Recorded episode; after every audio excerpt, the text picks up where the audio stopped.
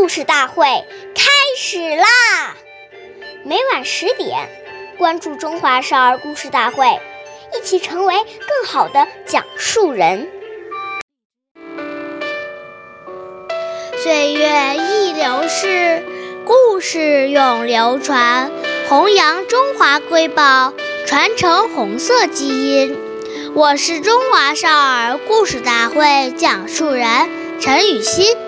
一起成为更好的讲述人。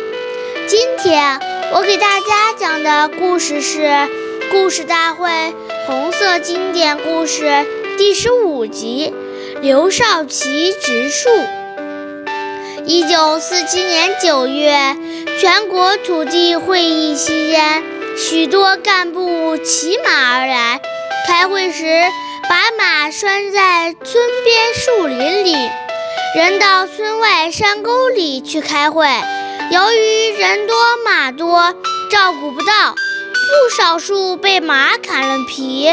第二年春天便发不出芽来。初春的西柏坡，万物复苏，树木转绿，到处绿意盎然。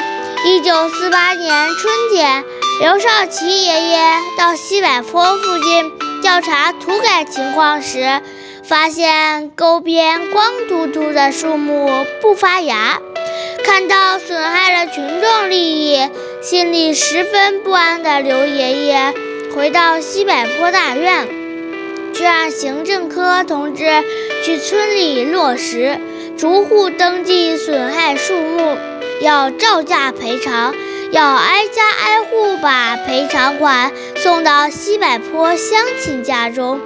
感动的乡亲们说什么也不要，行政科同志就用该钱买来树苗。刘爷爷知道后非常高兴，他带领机关的工作人员和群众一起把树苗栽上。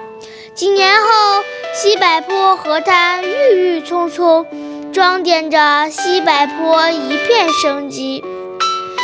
关注中华少儿故事大会，一起成为更好的讲述人。我们下期再见。